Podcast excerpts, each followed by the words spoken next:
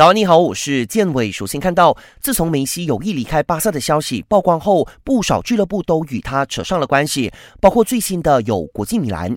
不过，国米高层直接断绝了与梅西的所有可能性，表示国米不会签梅西，倒是比达尔他们就很有兴趣。理论上，国米要买比达尔不难，因为巴萨新任主帅科曼的清洗名单一摊开就有比达尔，当中还不乏梅西的亲密战友，包括苏亚雷斯拉、乌姆蒂蒂，还有拉基蒂奇。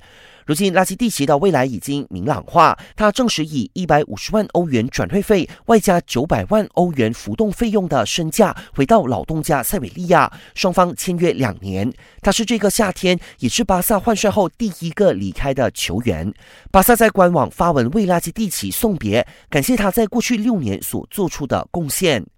库利巴利的转会肥皂剧终于要落幕。消息说，这名那不勒斯中卫已经接受曼城开出的条件，目前要等细节谈妥就能签约。